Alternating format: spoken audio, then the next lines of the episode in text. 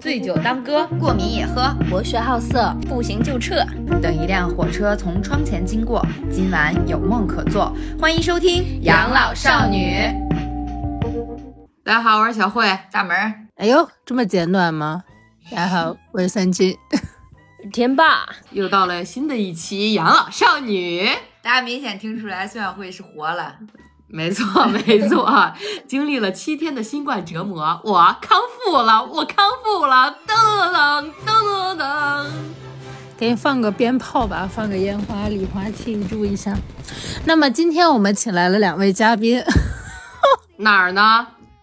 哦，我们今天请来了两位嘉宾，这两位嘉宾呢，就是远道而来，从东不是东土大唐，从。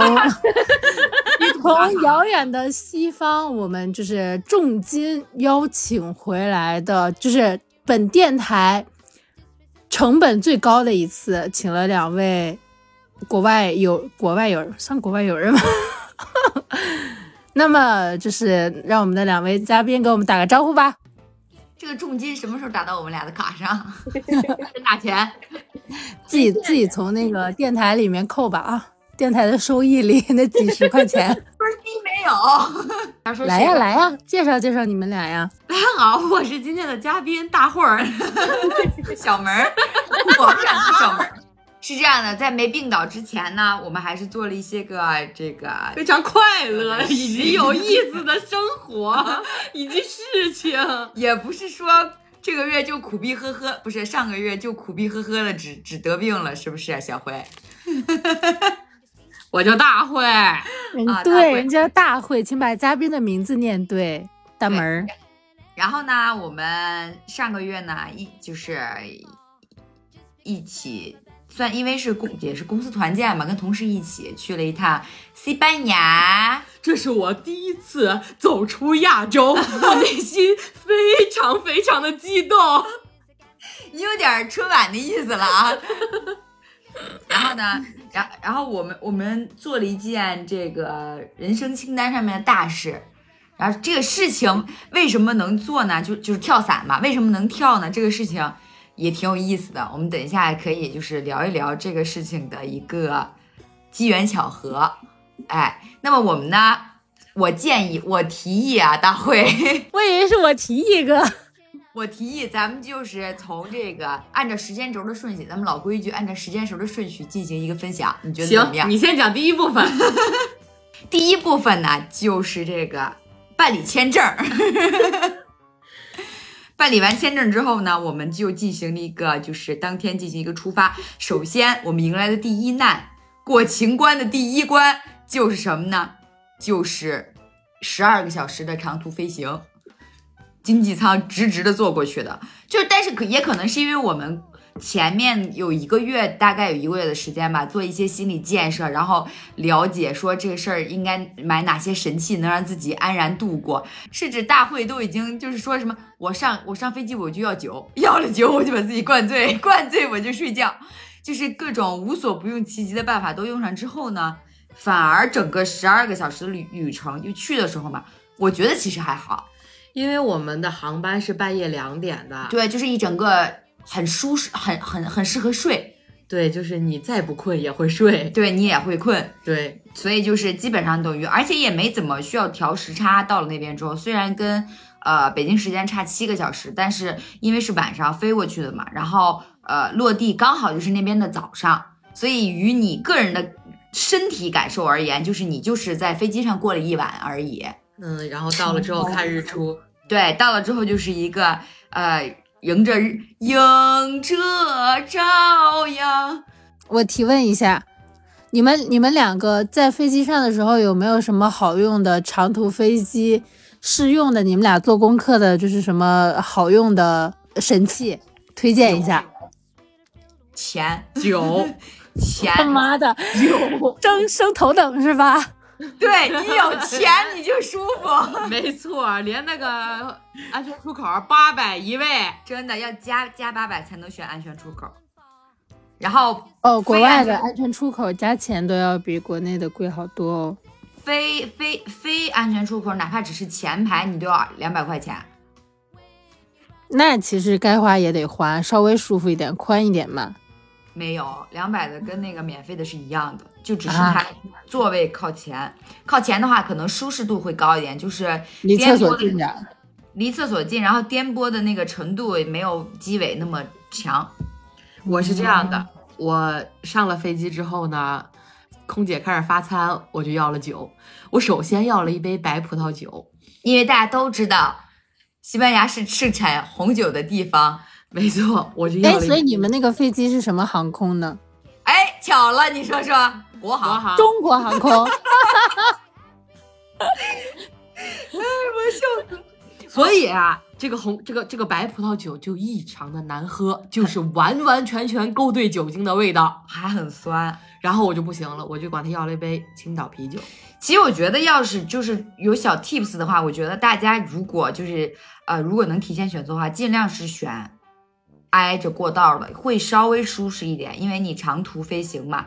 然后你腿可以稍微是伸开一点点，对吧？对，而且去出入啊，去上洗手间也很方便，因为长途旅行其实大家都基本都在睡觉。如果你坐很靠里，外面是陌生人的话，其实你上洗手间挺不方便的，就是你一直要跟人家说啊，不好意思，我要要出去一下，然后不好意思，我又回来了，什么什么之类的，其实是一个挺挺烦，你自己就会有挺大的一个心理负担。我觉得还有一个小 tips 就是你要时刻看这个座位图，嗯，因为有的飞机它是中间有四个座位，假如说你选择了边边上的那一个，然后你就时刻紧盯那个座位图，很有可能就会有中间两个座位没有人，嗯那你腿就能伸开了。好家伙，我旁边大姨儿，把脸把脚伸在脸上了。就是我们我们那个机型是右边和左边都分别是三排，然后就三四三，对，三四三。然后呢，我我和大姨儿中间没有人，我跟张大门呢还选了就是前后座位，为了大家都坐旁边能伸开腿。然后我旁边就坐了一个大姨儿，刚好中间。我上了飞机之后，我一看，哦，中间没有人，那大姨儿，嚯啊，那腿伸开，然后呢背靠着这个窗户，那个那个酒啊都快伸我脸上去了，我觉得他异常舒服。然后呢，中间他起来之后，他说：“他说你腿可以伸上来，伸会儿没事儿。”我心想没事儿，我就跟他还很客气的说：“我说没事儿，不用。”等他走了之后，我腿伸上去的那一刻，哇，舒服。太舒适了，家人们真的很舒适。而且他那大爷儿还老时不时的要站起来出去活动活动。我大人就没在我里头待多长时间，我感觉。大姨是真坐不住。关键是大爷儿特别搞笑，大爷儿每次出去他回来的时候，小慧都在睡觉，大爷儿都不好意思，然后大爷儿就一直跟他说：“哎呀，我看你睡得真香啊！”光我坐在前头，这话听了就不下五回。其实没有，然后坐在我旁边的就是一，我旁边也没有人，然后也是中间位置没有人，然后他我坐边是过道嘛，然后靠窗的是一个呃外国欧洲小帅哥，这个小帅哥就比较牛逼了，他啊、他没出来过，你们信吗？十二个小时他没离开过座位。厕所都没上过，他吃饭了吗？喝水了吗？如果说呃我去厕所的时候他也去了的话，那就是我没看见。反正我因为我一共十二个小时，我只去了三次厕所，这三次之外我没有见过他任何一次把屁股离开那个座位，他真牛。但他很帅。嗯，你就咱就是说没没想着替姐妹们要个微信吗？啊，我觉得，我觉得他不行哎，他十二个小时不上厕所，他不行，此此不行就是真不行。身体可能不太行吧，而且他不少喝水呀、他这说明人家肾好。也不一定嘛。然后呢，我觉得另外一个小 tips 就是大家一定要带一双拖鞋，虽然呃航班上也会提供，但有的时候就也也也难免，比方说他有的时候会就是没有啊，或者反正就是还是自己带一双比较好。就是如果你不脱鞋的话，真的是一件非常难以忍受的事情。然后十二小时飞过去，反正就是脚丫子肯定是肿的。会提供。嗯，最好是能穿，就能穿拖鞋穿拖鞋。我觉得坐这种长途飞机一定是要的，带一个那种酒店的一次性拖鞋是最好的。对对对，就是我们就是这样子进行的，就是非常舒适，然后整个过程也就没有那么难熬了。然后呢，但是下飞机的时候，我们每个人的脚都变得就是都是那种小胖脚，我同事说：“哎，我这鞋怎么小了？” 我们心想那是脚脚肿肿了，真的。我们我我我那个鞋上去的时候，那个鞋带儿的程度，等我下飞机的时候，那那个鞋带儿程度都钻不进去脚，得把那个鞋带儿都打开一点儿。所以这就是呃一开始的一个十二个小时的旅行。于是呢，早上起来，刚刚不是说迎着朝阳嘛，迎着朝阳我们就落地了。落地了之后过海关，过了海关之后呢，啊，就进进就是就就就就就就就到了马德里，然后我们马德里不可思议，突然的想念你，然后我们就去酒店放行李了。这里要说一点，欧洲的酒店，他不会让你提早入住的，觉得退房时间都比较严格，他基本上要到两三点之后才会有房。嗯，所以我们当天落地的第一天的上午，我们是完全一整个就是刚从飞机下来的狼狈状态，我们就开始游玩了。对，我们就到酒店进行了一个行李存放，然后简单洗漱了一下，在大堂的公共洗手间里面，没错，然后就、哎，我也干过这事儿。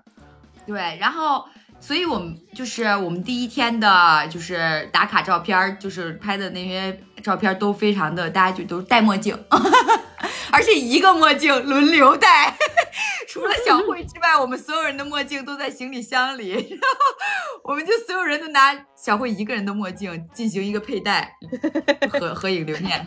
哦，不能合影，合影的时候没有办法平分一个墨镜。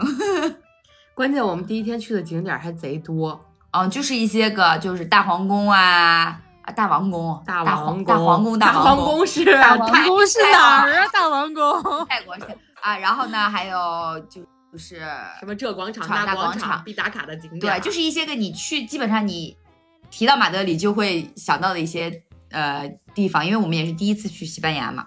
然后呢，我们就去了之后呢，就就确实是非常美的一个国家。然后呢，气温气候呢也会比国内相对暖和一点，但也是相对暖和一点啊。大家如果去的话，一定要就是冬天去带好厚衣服，不要像我们一样啊，带了一堆这个呃这个初秋的衣服去，冻得都嘚儿喝的就去了。嘚儿喝的这个词儿很东北。对，然后呢，就进行了一个我我甚至就是实在冻得受不了了，我在当地直接买了一个棉服穿，就是因为它没有我们想象中的那么暖和，而且昼夜温差挺大的，就是大太阳的时候，呃，跟晚上太阳没太阳的时候，就是差的差的挺多的，就跟国内的这个温差差不太多，只是说比国内的气候要稍好一点，也就是一点吧。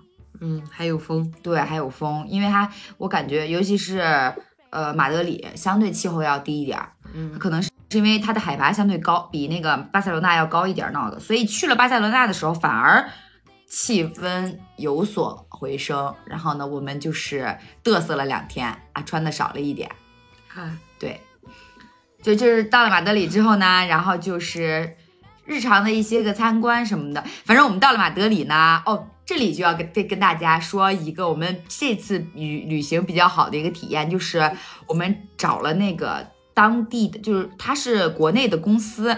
国内的旅行公司，但是他会在当地给你有给你有一个私导，就是司机加导游这么一个呃人，然后他会开着车在机场接你，然后并且全程陪同你们，然后给你们料理所有的事情，比方说机呃机酒啊，呃门票啊、行程啊、餐厅啊，然后一些个乱七八糟的事情啊，他都会帮你解决。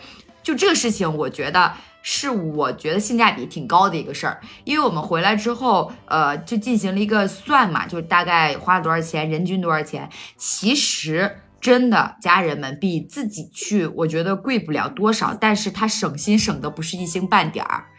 尤其是如果你遇到一个靠谱的好导游，对，因为我们这次出行就是公司选择的是一个定制游的这么一个方式，旅行公司，对。对，就他把所有的需求告诉旅游公司，然后旅游公司给你出路书、出计划，给你买门票、订机票、订酒店，然后有一个呃司机加导游来接你，就很方便。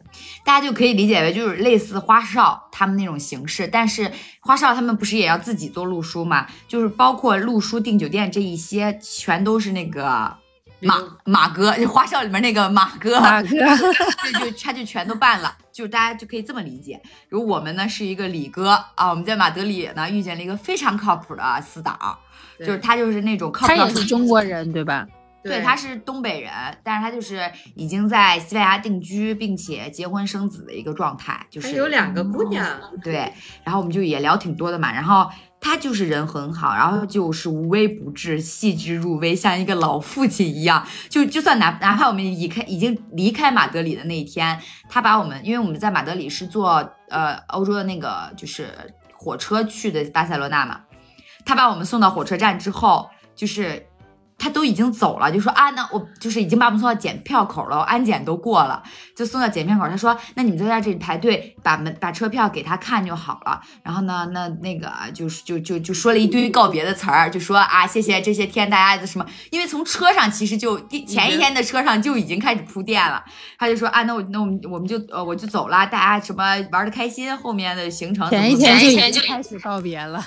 对，结果呢，就他告别完了之后，我们就以为他走了嘛，我们就开始在那排队。过了没两分钟，他就又出现了，他还在那个排队的队伍里找我们，然后我们就跟他打招呼，我们说：“哎，李哥在这儿呢。”他说：“哦哦哦，那个在这儿呢。”然后就就又在那里陪着我们排队，就是就是又把我们送进去，然后告诉我们那个票怎么检票，哪里是。哪个站台，哪个站台的哪个车厢的哪几个座位应该是连号的？你们到时候怎么把行李箱要看好？什么乱七八糟，就嘱咐了很半天。大家就是呃，大家有那种感觉吗？就是你高考的时候，你爸送你，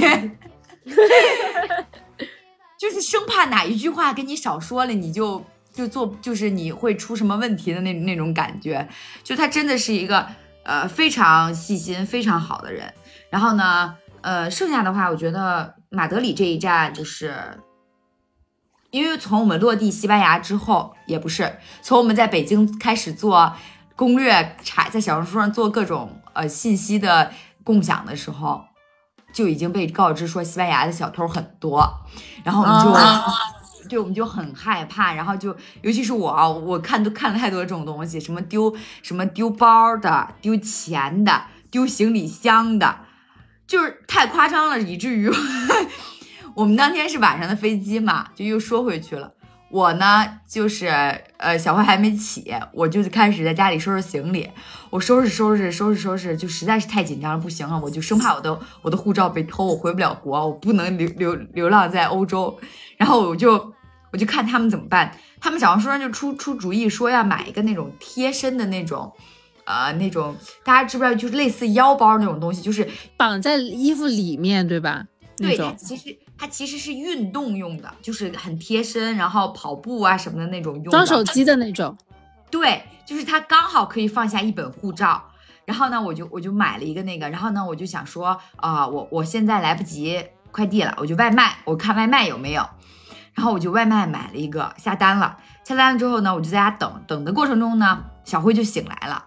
然后我就跟小辉说：“我说我太害怕了，我我就下单了一个腰包，可以贴身的，就是我说咱也没办法在内裤上缝口袋了，咱只能把这个贴 贴身的穿在穿在裤子里面了。我说我太害怕，我说怕回不了国什么什么之类的。然后然后那个结果啊，我等了我等了一上午，发现他怎么还没送到呀？然后呢，过了一会儿，那个送外卖的就给我打电话说。”说是十九楼吗？我说不是，是五楼啊。我一看我的地址，我送到我男朋友那儿去了。然后呢，我就我就非常无语。然后，但是后面我就想说，要不要再重新买一个？我就想说算了，我觉得这一定是老天爷冥冥之中在告诉我，就是不用，不用带。对对对，丢不了。对，我就没买。没买之后，我就我们就这么走了。但是我还是贴身的带了一个那种就是小的挎包，然后。后面那个包确实是，就是出场率比较高的，就是你你比较容易护得住在胸前的那种。然后马德里，您还有什么补充吗？大辉 没有补充了，小门讲的很好，小门继续吧。就是还有一块，就是刚才说了，呃，吃啊，呃，那个旅行、飞机啊、住宿啊、呃，门票啊、景点啊这些，还有吃东西，就是我们到了马德里的第一餐，嗯，其实吃的就是。不，那不是第一餐，那是第二餐。第一餐是那个当地的早餐，鸡食馆儿啊，对，就是大家知道南就是南锣鼓巷西班牙油条，对，油条蘸巧克力，你别说，你还真别说，嘎嘎好吃，哦。真跟那个南锣鼓巷那吉士果不一样。但我跟你们说，西班牙的咖啡太难喝了。嗯，你知道我们是那种没有咖啡会死星人，就是就是那种像花少一样，他们醒来秦海璐一定要来一杯咖啡一样，我们也是这种，一车人都是这种，对，就遍地找咖啡。然后然后我们去吃那个吉士果，喝的那咖啡咖啡巨难喝，但巧克力超好喝。嗯，哦，它那个咖啡难喝是怎么个难喝法儿啊？就它豆子是发酸的那种。啊，是浅烘的那种，就是你所有的咖产地不一样闹的，所有的咖啡喝起来都像呃粉冲的，嗯啊，确实也有好多粉冲的，甚至都比不避人的直接拿那个粉给你冲。对，它不是以一种什么下午茶的形式啊来做的这个咖啡，它就是一个比较功能性，可能你喝完提提神儿用的。它没有那么多讲究，也有可能是我们没找到哈。就是如果大家有谁在西班牙有比比较好的这种咖啡体验的，可以留言跟我们聊一聊。哎，我们如果有幸再去一次的话呢，我们就去进行一个品尝。嗯，我想说的一点呢，是因为有了李哥，我们吃饭点菜在马德里都很快的。对，而因为餐馆的选择也很也很就是不费心，也不怕踩踩雷。对。李哥会把所有的菜单给你翻译好，他会问你想吃什么，你需要哪几种类，然后他给你推荐，然后给你点好，然后再等着你吃。就他，我我也是想说这个，就是第二顿饭就是呃去找了一家西班牙本土菜的馆子嘛，然后就吃他的那些西班牙的那个海鲜饭什么的。确实是很好吃啊，但是当时就是李哥就是给我们点完了之后，他才他就走了嘛，他走了说我去车那边你等你们，你们到时候叫吃饱了啊，这边不能停车，吃饱了呢你们就跟我说说了，我就把车开过来接你们，就是一个无微不至啊。然后呢，关键是他还非常贴心，就是提醒你们说，他们就比方说这个海鲜饭份儿比较大，你们呢就点两人份就好了，因为你们还点了别的菜，然后点个两人份就刚刚好。但我们年轻人嘛，我们就是就就不行，就就觉得自己饭量大什么的。于是当天就真的听他的点了两人份，就大家都是那种六个人，就是将将吃饱，但都不撑，还有点意余未尽的那个意思。大家于是就觉得说不行，下次再吃啊，我就得点四人份，因为他除了海鲜饭还有墨鱼饭。对于是呢，第二天隔隔过一天，我们就换了一家他推荐的餐厅，我们去吃了墨鱼饭。于是我们就说不行，今天咱们就要点四人份，哈。我们打包了三人份吧，差不多。这就跟什么到东北，你人家说你去吃烤串，让你点两串，你说不，我非得来十串一样。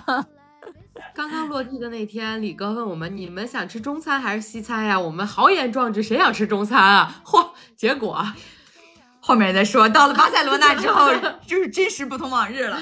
我们在其实我们在马德里的时候，就真的没吃中餐，然后就是一个。就是每天就是一个哐哐吃当地菜，然后还有就是他们那里有一个本地的小吃叫呃 tapas，确实挺好吃的。嗯，但是大家都知道中国人嘛，有一颗中国胃，又想吃点辣的，又想吃点绿叶子菜，他都没有啊他。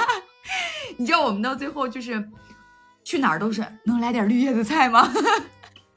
就已经到什么程度？已经到便秘了，家人们，再不吃绿叶子菜就拉不出屎了，家人们。于是就是呃，基本上马德里就这么一个情况。我记得吃了一个中餐，吃的什么？啊拉面吗？拉面那不属于日式的吗？人家哦，没吃，是落地呃，不是，是到巴塞罗那才吃的，吃了两顿。到巴塞罗那短短三天吃了两顿中餐，然后就还是还得是中国味，受不了一点儿。对，时间长了之后，确实你就想吃点儿，就是。当你在异国街头寒冷风中吃到了一盘热乎乎的西红柿炒鸡蛋的时候，你们懂吗？你们你们不懂，就是那种既怎么说呢？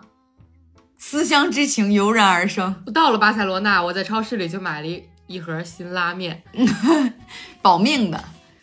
然后我们就呃从马德里就是行程就差不多嘛，大概待了三天，嗯，对吧？马德里就很像北京啊，就是西班牙的政治中心，很正，整个整个国呃城市的氛围就是很正统，然后路都是那种宽宽的路，然后路的尽头都会有一个大大的雕塑，大大的喷泉。对，就是这我们去的都是这博物馆、那王宫，看的都是这画那画，这圣母那玛利亚。这耶稣这受那受那什么之类的，全是接受的这种艺术熏陶，对，艺术熏陶。艺术熏陶。然后呢，到处随处可见的，真的就是雕塑，特别大，大特别大的雕塑。每基本上每条路上都有好几个。对，到了一个大路口，就要做一个那种巨大个儿的雕塑，然后盘一圈儿的那个喷泉什么的。因为他们国外要过圣诞节了，所以我们有幸还在马德里看到了点灯仪式。就是我前一天跟他们吃拉面的时候呢，我还看见路上黑黢黢的，我录了一段。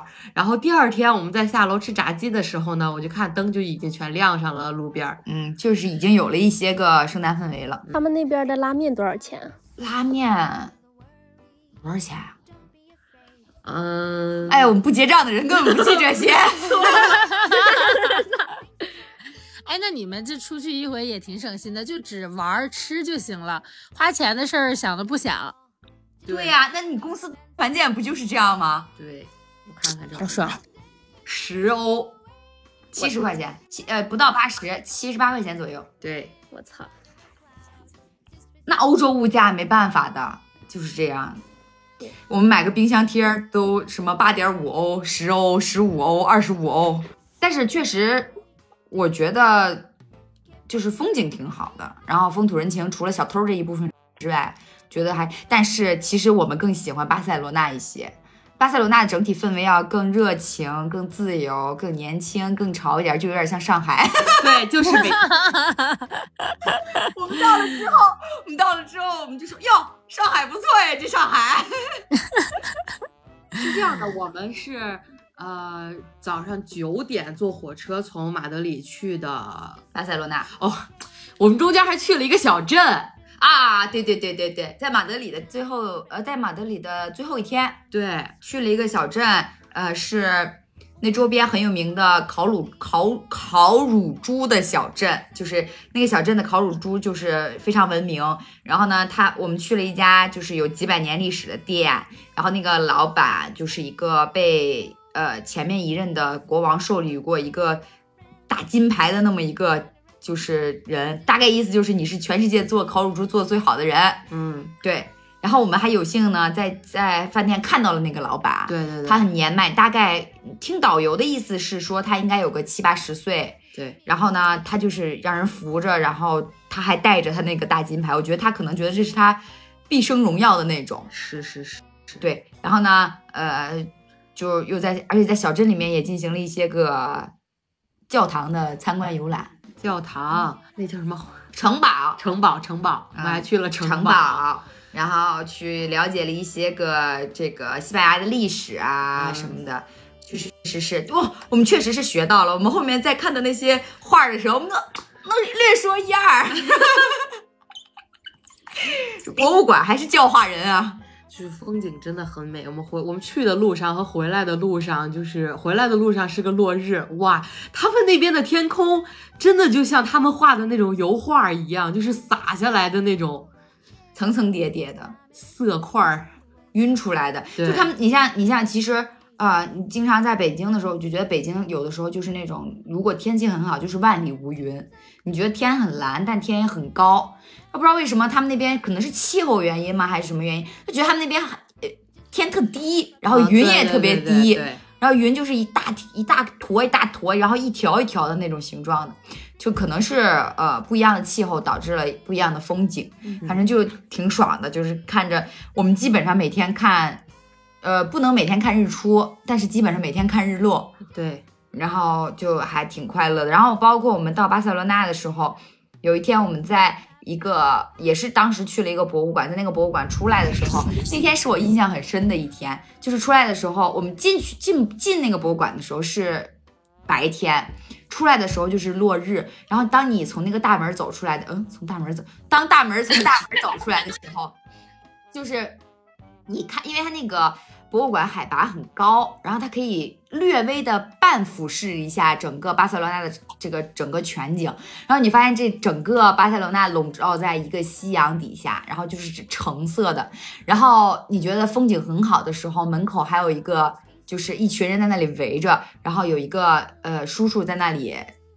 弹弹那个弹那种电子琴，然后就是那种即兴，然后有好多人在那里跳舞，听着他的音乐，然后欢呼，甚至还有人在那里拥吻，你就觉得哇，就整个画面你就觉得很美好，你就不想走。然后于是我们几个人就坐在那里，然后跟着他一起，就是跟着音乐的律动，一直在那里，就是就你就会很快乐。摇摆，对，就是你，我觉得我不一定能记得我在博物馆看到了什么，但我能记得那个当时的那个画面跟当时的那个场景，就会一直在我的脑子里萦绕。然后包括我们往往往回走的时候，然后那个夕阳下面的人啊，那种哎，还是还是很还是很美的。嗯，他们那边的生活节奏是不是也是比较慢的呀？好，说起来就要让人更生气了。我们就问嘛，我们就说，哎，他们这边学业压力大嘛？小朋友一般都是，因为我们看到小朋友放学了，我们那会儿才几点？我说怎么这就放学了？他说这算放学放的晚的，小学生三点放学，高中生一点就放学了。我 高中生一点放学，那他们上课吗？请问？而且而且西班牙就是吃饭比较晚，他们中午饭两点吃，晚上饭八点八九点才吃。他们更夸张的说是有的时候有的公司会就是比方说有午休，你猜两两点到五点午休，啊，那上啥班啊？午休三个小时，然后五点再回去上班，上到八点再下班。就是一点都不卷。对，就每个人都很享受生活。我们后面还有一天去坐了缆车，也是大概在快日日落的的时候。然后我们坐那个缆车就也还不是很高，但是还有一点高，就是一边可以看到就是差不多也是半个巴塞罗那的一个街景，然后另外一边是落日，然后背靠大海，还有 还有 还有月亮。就是我们当时在缆车上都在想啊，怎么办？眼睛好忙啊，该看哪里呀、根本看不过来，真的挺美的。就是我我我平心而论，真的推荐大家去巴塞罗那，就是它是一个很适合度假的城市，就是你真的在那里能舒服的，就哪怕真的是 city work 也好，就你走一走，你都觉得很。就是很快乐，然后包括那个城市，明显就营就萦绕着一种年轻的氛围，就有雕塑，但是也没有那么大的雕塑，就是街头大家的可能年轻人也比较多，然后呢，大家的氛围啊、状态啊、也比较，而且我而且我非常喜欢欧洲人，就是那种对情感的表达，就是 就是动不动就要在街上拥吻，然后我们住的那个酒店，因为很靠市中心嘛，然后边上就是那个名品街，就就基本上都是奢侈品的那个那个牌子的一条街，然后那个街里面有一个高迪的，就是设计的公寓在那里。然后那个公寓门口就有好多游客嘛，然后那公寓呢，就晚上就会打那个光很好看，然后就很多人在那里拍照，在外面，然后拍照啊，就就会接吻呐、拥吻啊什么的。然后我们就我们我们几个人就给那就给那个楼起名叫亲嘴儿大楼。因为我们就是除除了逛景点之外，也在逛街嘛，来来回回走那条街走了 N 多次，然后每次都有人在亲嘴儿。然后我们就把那个地方当成一种坐标，就是哎那个牌子在亲嘴儿大楼的哪个方向？哦，我们当时在巴塞罗那遇到了黑五，就是正儿八经的黑色星期五当天，你就看街上那个人巨多。然后我们去逛 Zara 的时候，就跟不要钱一样。因为 Zara 是西班牙的本土品牌，对，就不光是 Zara，反正就是那条街上，所有的牌子就感觉全巴塞罗那的人都在那儿了，就跟咱们过年那个去超市不要钱一样。真的很多人，就就是多到我都恐慌，我都小手紧紧的握住我的小钱包。你就看 Zara 那里面衣服掉了，根本没有人收，根本来不及也没有收。店员，对。店员都在收银，就是同时有十几十几个人在收银，然后跟然后那还排长队，然后大街上全是人，然后如果说印象还有再深刻一点的事儿，我觉得就是游行这个事儿挺对对对，挺让我就是因为我没有没有见过，因为我们都是就第一，我跟小慧是第一次去欧洲，其实之前就都是在一些个东南亚国家 晃悠，然后呢，到了那里之后就。他们其实是那种，就是比方说，你可以因为一个国家纪念日，或者因为一某一件事情，啊、你可以跟政府申请我要游行。如果就是他们，因为他们是有组织的嘛，就以组织的名义去申请。如果政府同意了的话，政府就会呃安排那个警察给你封路，保障你们的这个一些个安全什么之类的，就很民主嘛。然后第一天，我当天第一天看见的时候，我超级震撼，那个阵仗真的是超大。大然后我们当时都在想，到底怎么么了？真的就是那是那条路很宽，那条路大概有个四项五六项车道有吧？好像没有那么宽，就是大家想象一下，就是长安街的一半儿吧。啊，对，嗯差不多，嗯，就是呃，反正就是正常的北京的那种主路的样子，然后就是整条街都看不到头、看不到尾的那么多人在游行，然后他们还要举着旗子，然后摇旗呐喊，然后还有媒体在拍采访，他们还有口号，然后各种。然后我们当时就想说，哎，怎么就是这是在做什么？因为他们都是西语嘛，就都是西班牙语，其实我我们就看不懂。然后呢，我们就说，我还我当时还在好奇，我说怎么都是女的呀？我说为什么感觉男孩子特别少？他们队伍里都是女的。然后呢，我们就拍照，就问那个我们的司导，就说，哎，这是在干嘛呀？什么？因为当天我们是自由活动，就司导没在身边，然后我们就在群里问，然后司导就跟我们说，当天是一个什么？国际终止妇女受暴日，反对家暴游行。本来一开始我们在旁边瑟瑟发抖，有点害怕。因为社会主义的孩子，你你对这种东西你会觉得说，一是你没有见过，二是就人太多多了然后你很恐慌，不知道他要发生什么，可能要发生暴乱啊什么的，对对对，就就想想就逃。很 对，就很害怕。然后呢，我们问完了之后，思导在群里说完了之后，我们就瞬间想加入。也就是不会喊口号，我跟你说，真的当时就是那种震撼，就是扑面而来。对，就是你真的觉得说，哦，原来大家就是真的可以为了一件事情，就是集集结那么多，真的太多人了，整条主路都被封了，就汽车都过不了，就全都给他们游行用。然后后面我们又碰到了一次是反战，是不是？好像是，是是是哪一个国家反战？然后然后然后反以色列那那边吗。对对对对，反对反以色列。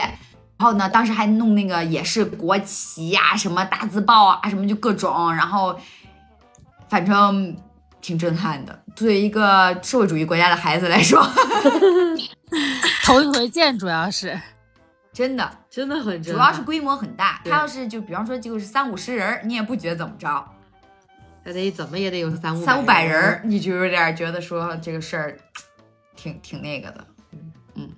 但其实应该他们就是游行真的还挺常见的，而且我觉得像这种对于女性权益的这种游行，国外做的还挺多的。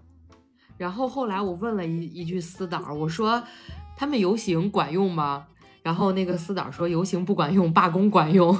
但是他他说他说那你也得让群众能宣泄情绪啊。对，我们当时好像就是还，我听我们老板说，说本来我们那天的，就是火车那天是西班牙预罢工，就是要罢工，嗯预告了要罢工。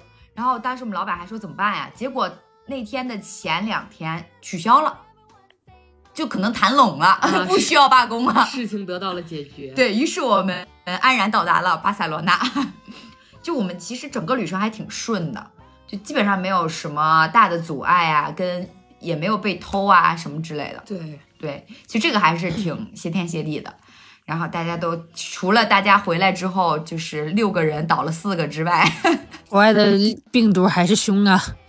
哇，关键是，就他们阳过的就都没阳，阳的我们这几个都是原来从来没有阳过的人。嗯，那就是证明国外的现在的这个病毒是之前之前已经得过的病毒，他们有抗体了。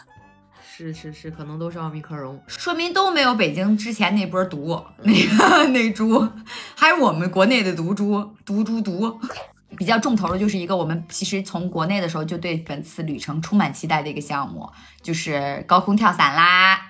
然后呢，也是我们其实呃一直以来的一个人生清单的一项。然后呢，此刻应该有欢呼声，太勇敢了，我真的觉得耶！羡慕啊，真的是羡慕。其实这个之所以能跳上这个伞呢，其实也是一个，我觉得是一个挺机缘巧合的事儿，嗯，就是感觉就是那种老天爷在帮助你。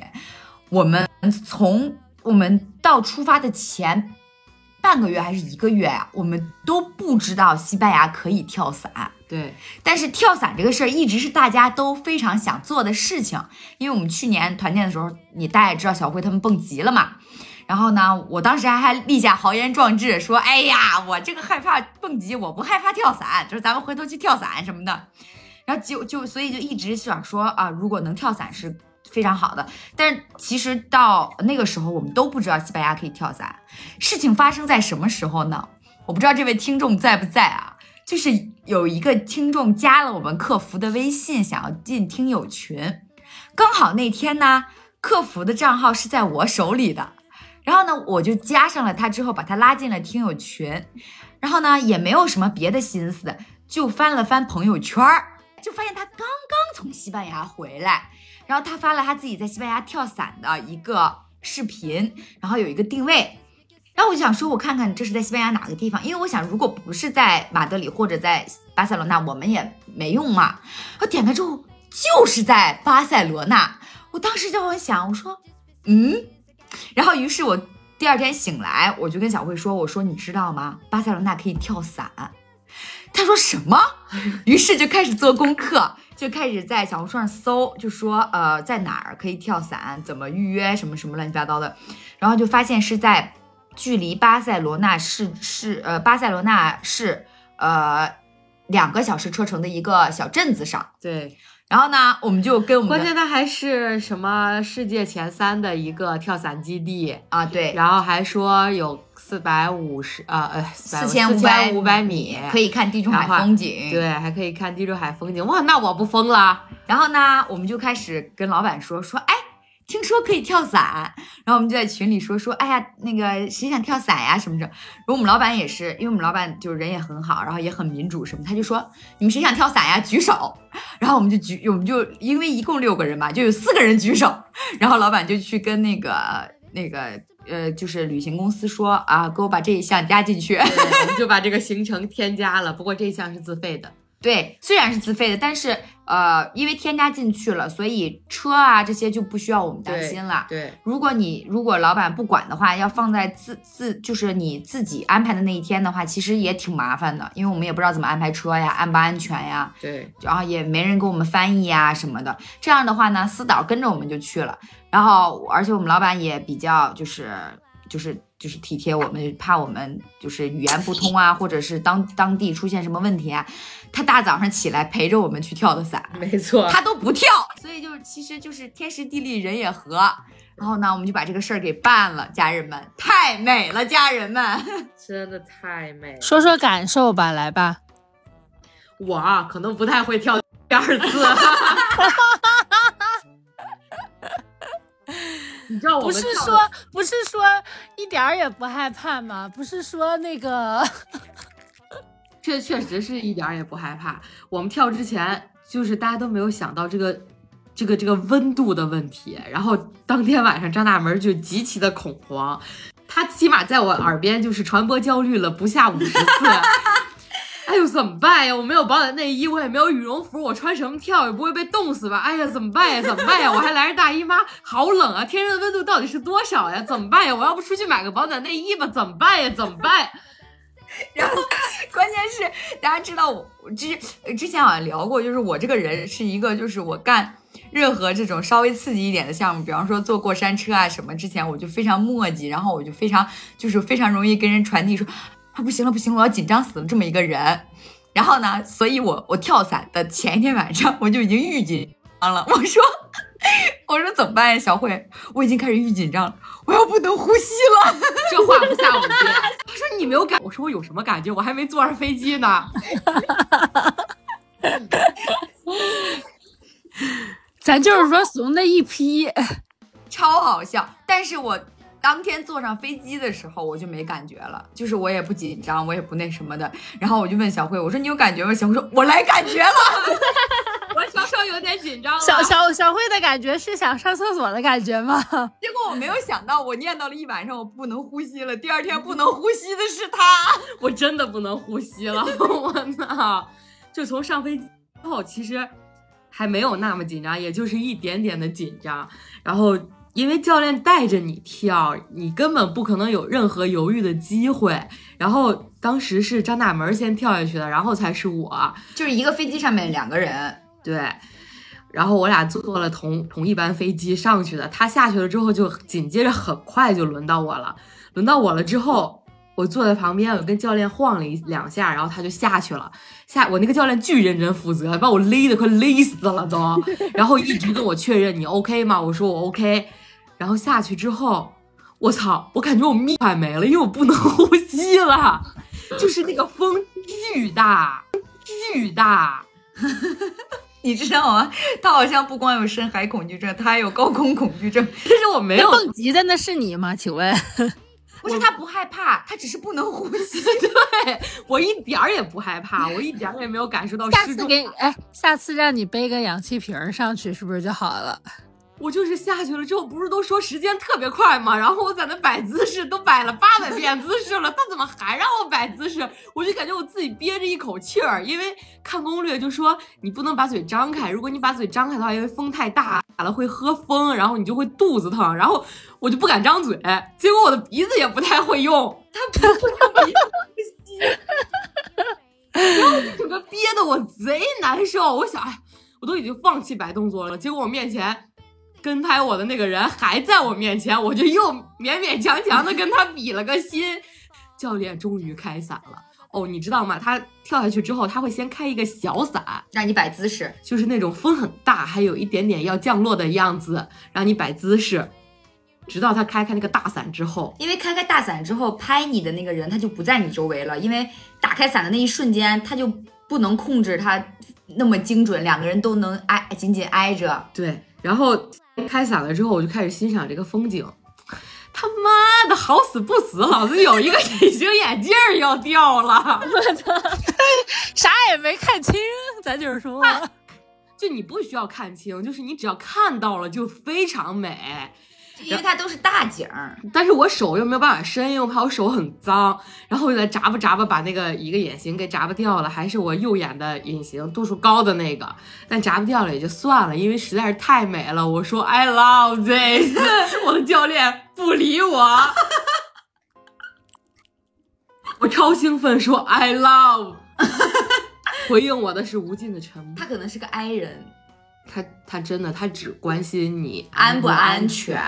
其实正常，因为他每天不知道带多少个人跳，就他不可能每一个都提供超强的情绪价值。对，但是我跟他说话了，你好歹给我回应一下吧。好歹回应个哦耶。他也没有回应，不过风景真的真的很美。然后今天我还跟我的另外一个同事在交流，他说。我以后跳伞绝对不会再带什么跟拍呀、摄像了，就是跳下去看风景就完了。对，没，其实其实其实就是，我觉得第一次可以带，就是记录一下你第一次跳伞的这个过程就好了。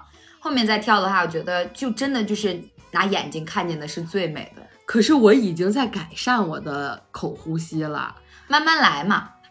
不是，就是之前不是这个颞下颌关节不太好吗？然后我就已经改成了闭着嘴睡觉了，就我已经努力的在鼻呼吸了。你只是改着，但是你知道你自己闭着，就是你睡着之后是闭着嘴的吗？应该是，就因为我我醒来，我发现我会是闭着嘴的啊，那就还行。对我已经在改善了，原来就是张闭呃，原来就是张着嘴睡不着觉，现在我已经可以闭着嘴就是入睡了。那你是不是鼻孔小啊？嗯。哈哈哈哈哈！反正就是我不敢，不敢想象，如果我依旧这个还是口呼吸，我当天有多么的痛苦，我可能快死了就得。反正我当时真的憋的，我感觉我快死了。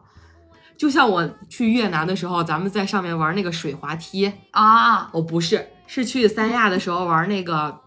哦，亚特兰蒂斯那个垂直下落的那个，就我就是这种，我他妈的受不了吧，我还敢玩，不怕死啊。然后下来的时候也，但你大部分都是呼吸问题，你不恐惧啊？对，就是呼吸生理问题。就是那你这个恐惧不一定能吓死人，但你这容易憋死啊。就就是啊，我当时他那个亚特兰蒂斯那个也是，你垂直着下去之后，你要在水里有一段时间，啊，水里有一段时间我也不敢呼吸，我怕被水呛着，然后我也感觉我自己快憋死了。啊，我懂，我懂你的意思。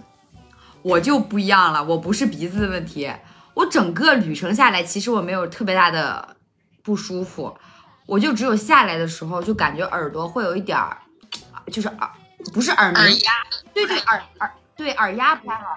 耳耳耳朵不明，但是耳朵会那种，就是好像耳压还没有反应过来。然后呢，你说话我听都是那种懵懵的，我倒是没有，我就是我还在上面就是做了一个吞咽动作，我在上面没有，我在上面一点事儿没有，我是下来的时候才反应过来，我可能是当时眼睛太忙了，就没顾上，就一直在看一些有的没的的。嗯。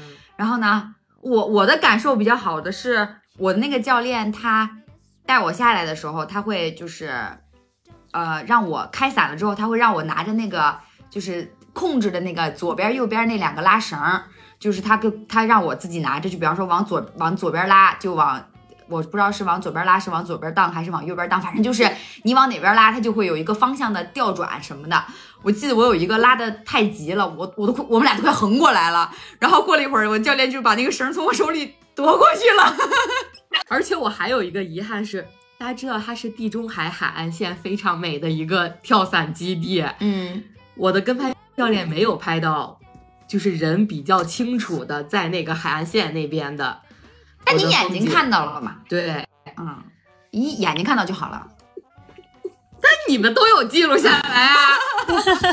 你就当那个记录是你记录的好了，你就当那个人是你。也也有记录了，只不过就是人下来比较小的时候，就近是随便你说谁都行的时候，进了也不行，进了咱的脸蛋子还晃荡着呢。哎呦，太恐怖了！我们的图哎，啊所以你们的脸，你们的脸下去的时候有有被风吹变形吗？没有啊，一点没有啊。你们俩统一一下口径行不行？当然，就我们每个人都是一三。我们我们没有任何一个人发那种正脸的照片，你你还不懂吗？你寻思很想看，我很想看。你得重金购买，非常重的金才能购买。一块够吗？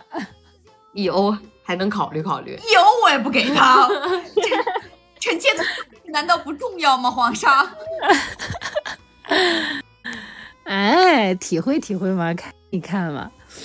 其实我觉得大家如果有想去跳伞的这个想法的话，还是可以尝试一下。它其实没有什么很强的失重感，它它甚至没有坐过山车的失重感强。确实是，它其实就是没有失重感，你就能感觉到的最大的感受就是风呼呼的往脸上吹呀、夏天去啊，夏天去啊，，嗯，冬天还是有点冷的，我而且冬天穿很多不容易展示这个咱曼妙的身材。哇，是胸都被吹，胸万一胸隆了个假体，假体都要被吹跑了。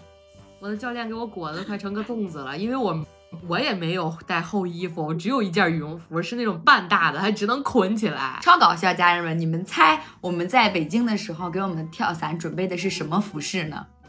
裙子，啊不能穿穿裙子跳伞啊？我我以为你们俩想感受那种裙子被风吹起来的感觉，玛丽莲梦露。那有可能就是裸着下去哦。我们俩啊，俩准备的是上面就是那种紧身的，就是训练的时候穿的那种速干的衣服，然后下面就是想穿瑜伽裤儿，因为人家说越贴身越出片儿，完全没有考虑到是冬天，完全没有考虑到是高空。死你俩上去穿这我们个，到了那天的前一天晚上，我同事说：“哎呀，会不会有点冷？”我才反应过来，我说：“我操，咱们是冬天，而且还是四千多米的高空，就没有一个人考虑，只考虑怎么样出片儿，怎么样好看，怎么样贴身。那你看看，攻略没做到位所以，大家还是对，因为哎，所以你们两个上去的时候拿那个温度计测了一下，大概是多少度吗？没有没有 你看看，不能拿任何东西，口袋里所有东西都要掏出来。嗯，就是上去的时候，相当于你们就是两手空空。对呀、要不然你容易你掉下来的话，容易砸到下面的就不好了。嗯，那手机放口袋也不行吗？不行啊，那你你手机掉下来怎么办呀？风很大，风景很美，美，但是风很大，所以什么东西都不能带啊！大家一定要不要有侥幸心理，带着手机上去啊！到时候摔的可能你都找不见那个碎片在哪儿。行吧，对，然后还想说上去可以有机会上去拍个自拍呢，结果也没有，有只能用 GoPro 拍。到时候就看吧你，一看一个不 吱声儿。啊，全是自拍，你想拿什么拍？那 GoPro 贴脸拍，嗯，白花白花这钱。对，然后他会他会给你一个纪念品，呃，T 恤嘛，啊给你一个证书啊、勇敢者证书，然后再给你一个 U 盘，U 盘里面就是你的整个的呃视频跟照片。啊，这就是大概的一个整个流程。其实大家如果要去跳伞的话，还是选正规的跳伞机构，你要查一下它的资质啊什么之类的，就是在官网上面进行一个看。它要因为我觉得这种东西危险系数还是有的，也不是说这个绝对百分之一百的安全，所以大家还是要选大的这种跳伞跳伞的俱乐部。然后我们选的这家俱乐部呢，就是还挺大的，然后呢，好像就是好多地方都有这个。对，但是跳伞的地方挺小的。呃，对，它就是一个棚子加一个小型飞机场加一个小型降落的那么一个地方。它就是能保证飞机能飞，能把你们送上去就行了，不用多大的场地，而且是是直升机吧，对吧？不是，是小型客机，哦，我以为是直升机呢。小型客机，然后就在那个，其实大家就是，我觉得大家要是想跳，想想玩这种高空项目，跳伞是一个非常好的选择。因为什么呢？因为根本容不得你自己做决定。就你你在跟教练绑在身上绑到一起的那一刻，你就已然不属于你自己了。你的命是他的，你就放平心态，你就用我教练的话说，就是 just enjoy it，OK？我说 OK OK，因为我问他，我说我们这个是安全的，对吧？他说 Yes of course，他的浮夸让我甚至多了一丝怀疑。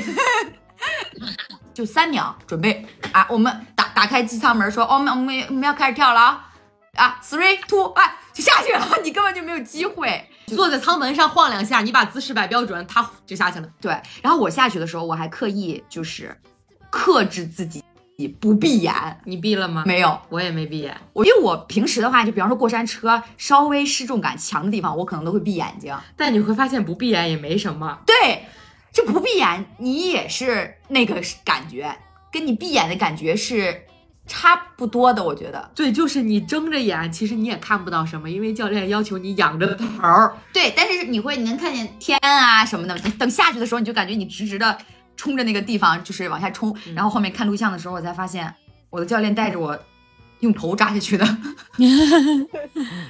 每个教练还是有他自己不一样的风格，然后他带着你转两圈啊什么的，然后开伞啊，就是大概就是一个全程的话，加上你从你上了飞机到你跳下来落地二十分钟吧，啊，你飞反正得飞个十十五分钟，对。嗯，然后跳的话，也就是我觉得在空中最多也就待个一分钟吧。不是全程空中，就开伞之前是一分钟，但是整个下来的话，怎么也得有个嗯六七分钟啊啊，十分钟之内吧就搞定了。然后我下来的时候，我 我教练还培训了好久呢，说这个，当我告诉你 stand up，你就 stand up。我说好的，没问题。然后我教练落地的时候，他让我 stand up，就是把脚整个绷直。然后呢，跟他一起跑两步，就不用坐屁股墩儿了。他把我想的可能，我不知道我是哪一个地方让他出现这种错觉，他觉得我能跟他共同完成，因为他们仨都是坐屁股墩儿下来的，然后就导致什么呢？导致人家都是优优雅雅，挺好看的，还挺可爱呢，坐屁股墩儿。我是跪着下来的，他让我站起来的时候，他让我站起来的时候，咱说咱觉得咱这个有运动的这个底子在，咱大腿带动小腿绷直膝盖进行一个站立，结果发现腿软了，啪 我就知道是腿软。啪就跪在地上了，哎，以至于我我这个我这个视频啊，大家如果看一个五分钟的全程版的话，你会发现，哎呀，前面好好的，倍儿好啊，就啊，就最后跪在地上结束了整个过程。总结来说呢，我们这一趟旅程还是非常的愉快的。对，还是很快乐的，吃的也好，玩的也好啊，中餐也挺好吃，他们那儿酒真的很好喝，酒也很好，巧克力真的很好吃，嗯，但是他们那儿甜品就是都挺甜的，是，就我觉得这可能是除了中国之外，别的地方都都甜品人家都甜啊，只有中国人喜欢不甜的甜品吧？可能是是是，对，然后巧克力真的很好吃，然后高迪的作品真的很好看哦，对我。我们去巴塞罗那，深深的为高迪着迷。我们觉得他是一个穿越回来的天才，就是外星人来了地球，留下了一些个巨作，然后就被召回去了。然后包括圣家堂真的很震撼，就是虽然他现在没有竣工，但是还是很震撼。大家可以去看一看。我回来的时候，老板跟我还跟我说，他说他说如果有机会在圣家堂就是竣工之后再来一次的话。就是还是挺好的，想看一看他修完之后的样子。十年后，嗯，差不多说吧，差不多。我老板还说说，本来以为咱们这辈儿赶不上呢，没想到咱们这辈儿好像还能赶上。嗯，反正每年都有新的竣工日期。嗯，他就应该找中国团队，明年可能就能竣工了。我觉得也是，他们那边太卷了。你想想，一点就下课，三点就下课的工作，估计也就四五点就能下班了吧。就是人家肯定也不加班吧，我觉得。所以呢，我昨天还看说巴黎圣母院现在不是在修复吗？说赶着要要在巴黎那个奥运会之前要修完，于是巴黎人民还是找了中国团队，中国击剑队。你看看，你看看，那你看看，他们说好家伙，现在连巴黎圣母院都是 Made in China 了，好搞笑。其实比较这个比较扯的一点就是什么？就是我们去那儿买好多东西，你会发现，你在你把它翻过来，你看哦，都是 Made in China。China，对，好多，对，但是你你又你它就是全都是中国制作又出口的嘛，但是你哎呀，我们又给买回来了，是不是都是那种工艺品什么的？对，我们又给买那个回来了，Made Made in 那个义乌是吧？对对对，素素素，也有可能是 Made in China 青岛。青岛为啥是青岛啊？因为好多那种小首饰，其实青岛也会出哦。哎，那么这就是我们整个上个月上个月最快乐的事情，就这么分享给大家啦。这个快乐还可以支持到今年年底，不错，可以安利，大家有机会去西班牙玩。我觉得挺好的。我而且尤其我真的推荐巴塞罗那，真的挺舒服的，气候也舒服，嗯，氛围也舒服，嗯，只不过就是小偷要比马德里更多一些，多到什么程度？多到我我们在我们在巴塞罗那买东西，然后那个那个销售跟我们说，为了确保你的安全，我们给你的袋子都是没有 logo 的。哦，对对对对对对，他们是这么说，对，就是那个逛商场最好。拿一个自己的那种牛皮袋子或者塑料袋什么的装进去，对，就是既贴心又有些心酸。我们所有人出行，没有人背名牌包，全都是大破帆布袋子。对对对。哦，这就是我知道，我终于知道为什么法式穿搭的那种街拍图里面，大家每一个那个街拍的人都是背两个包。一个一个一个自己的那种时装包，然后外面再再挂一个那个帆布袋子。原来法式穿搭是这么来的呀？哪是法式法式穿搭呀？可能是防偷穿搭吧？可能是，嗯，就是欧洲穿搭都是这么来的。这个帆布袋子不是什么潮流，它是有有一定的社会因素在的。对，其实整趟旅行，虽然我们有感受到一些个不太好的眼光啊、尾随啊什么的，但是其实我觉得他们不太，就是他们就是小偷小摸，不太会光明正大的抢。这不是一个，也有极个别情况啊，就是大部分情况下不会抢。所以我觉得大家去的话，出去玩还是以开心为主，只要多保持一个。警惕心和心眼儿，留心着，别对，别玩着玩着说把这事儿彻底忘了，就我觉得就问题不大。就你的手，你的小手手时刻攥紧你的小包包，问题就不大。没错没错。然后买了东西呢，就比方说你买了比较大件儿的或者奢侈品什么，因为他们那边奢侈品比较便宜嘛，你西班牙退税比较高。如果你买完之后呢，就及时的回把它放回酒店，不要拿着它再出去，比方说去一些夜场啊，喝点酒啊，吃点饭啊，那就有些不太安全了。放到酒店的保险箱。对他，我家人们，我第一次，我第一，虽然我之前住酒店都有看见过保险箱，但是我本次旅程是我第一次真正使用酒店里的保险箱。怎么说呢？本次欧洲旅行还是有很多第一次的，还是很圆满的，还是很快乐的。哎，不用花钱，反正快乐。哎，希望我司多多搞这些团建，一年搞两次，嗖嗖嗖。那马上你们就能实现你们环游全球的梦想了。希望咱们希望咱们电台能这个疯狂腾达啊！如果咱们电台疯狂腾达，咱们电台也搞这种团建，没错，别管怎么着，大饼先画下。哎，期待那一天吧。不知道那个时候我的牙是不是还在呀？以你目前箍牙的这种程度，可能悬。那么我们这期节目就是这样啦。然后如果大家有想要跟我们分享的呢，也可以在我们的评论区跟我们进行一个评论交流，也可以进我们的听友群。那么下期节目再见，拜拜，拜拜，拜拜。